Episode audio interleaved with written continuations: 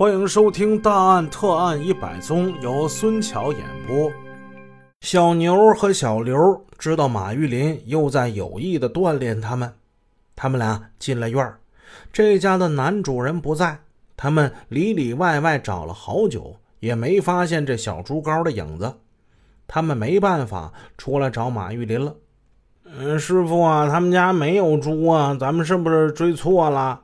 马玉林问道：“草垛子找了吗？”“哎，这没看呢。”“那去看看去啊！”“啊啊，好。”两个年轻人返回院子，最终他们从草垛之中搜出了那只小猪。他们二人心想：得亏这回师傅是跟着来了，师傅要不来，这只猪啊，哼，肯定是找不着啊。他们抱着这只小猪来到生产队的场院。他们找到了那个偷猪人，俩人眼睛冒火呀，上去一个绊子，把那人给撂倒了。哎呀，你们这是干啥呀？警察打人了！警察打人了！那个偷猪的爬起来，还在那叫嚷着：“不是打你啊，是抓你。嗯，你自己干的什么事你不明白吗？我也没干啥事啊。说实话，我不就一只小猪吗？这么点事儿，你这至于吗？嗯哼。”至于吗？小牛听到这儿气愤了。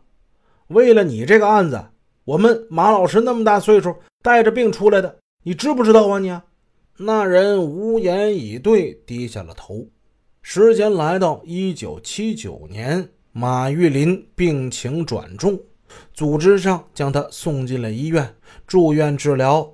病情呢稍微有了好转，他就要求出院，继续在县公安局工作。遇到了案子，还像过去一样出现场。这时他已经七十三岁高龄了。天寒地冻的，马玉林的气管受不了啊！他随身揣了一把小酒壶，遇到案子的间歇就喝上一口酒，靠这口白酒支持着。而他平时是不喝酒的。后来他自行车就蹬不动了，蹬不动怎么办呢？他骑自行车的时候，让他的学生用一条绳子在前边拽着他这自行车的车把，带他一把力，赶到目的地。到了一九八零年年末，马玉林病情加重，再次是住院治疗。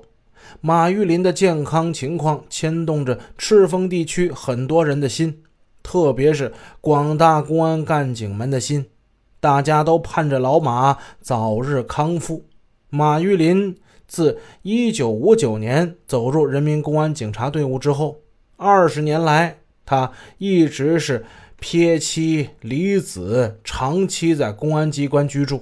他的老伴有很严重的眼疾，经常是一犯病，眼睛啥都看不见了。自己的儿子呢也有病，家中生活困难。但他从未向组织上叫过苦、讨过价，也从未以职务之便占过公家和群众的任何的便宜，常年如一日的节衣缩食、清贫度日。他离开了温暖的家，舍弃了天伦之乐，始终是兢兢业业、埋头苦干，战斗在打击刑事犯罪斗争的第一线。马玉林有丰富的实战经验。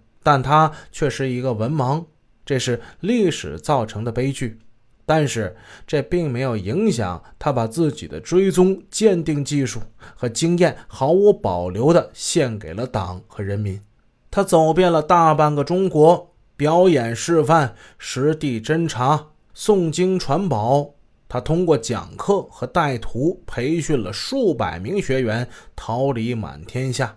老马的学生们活跃在全国各地刑侦战线上，由他口述，经人代笔总结编写了许多不法追踪的技术资料，还有教材，上面都没有署他的名，没有他的版权，也没有他的一分钱的稿费或其他形式的报酬。他把这一切都献给了祖国，献给了社会。病卧在床的马玉林。在弥留之际，还不忘叮嘱守候在他身边的学生们：“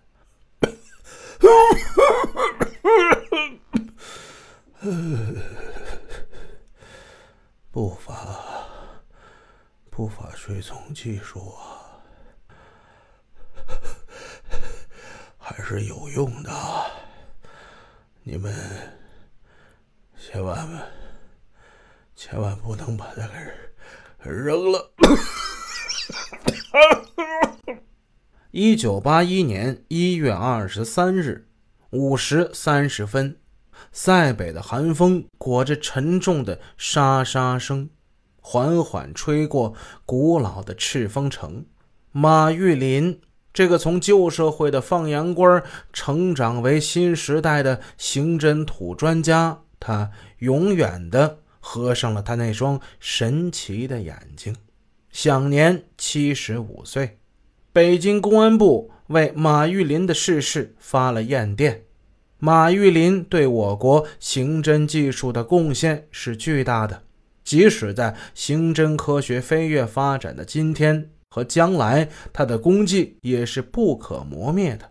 他为人民鞠躬尽瘁、死而后已的革命精神，他的艰苦奋斗、助人为乐的高贵品格，他的深入实际、实事求是的工作作风，是一笔宝贵的精神财富，堪为楷模。他的形象是高大的。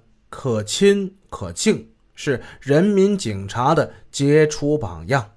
在八十年代初，马玉林的故事被制成了小人书，被编成了电视剧。但是四十年过去了，现在提起马玉林的人好像越来越少了。那么孙桥我呢，也是一改往常，带来了一段人物传记类的故事，希望这样的人民公安不要被我们忘记。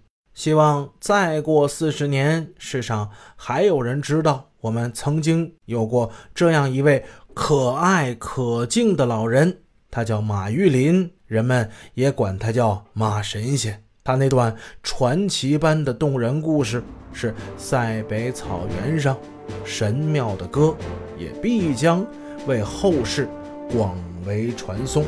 好，马玉林的故事就给大家讲到这儿。从明天起，我们继续再给大家讲新的案子。我是孙桥，咱们下个案子见。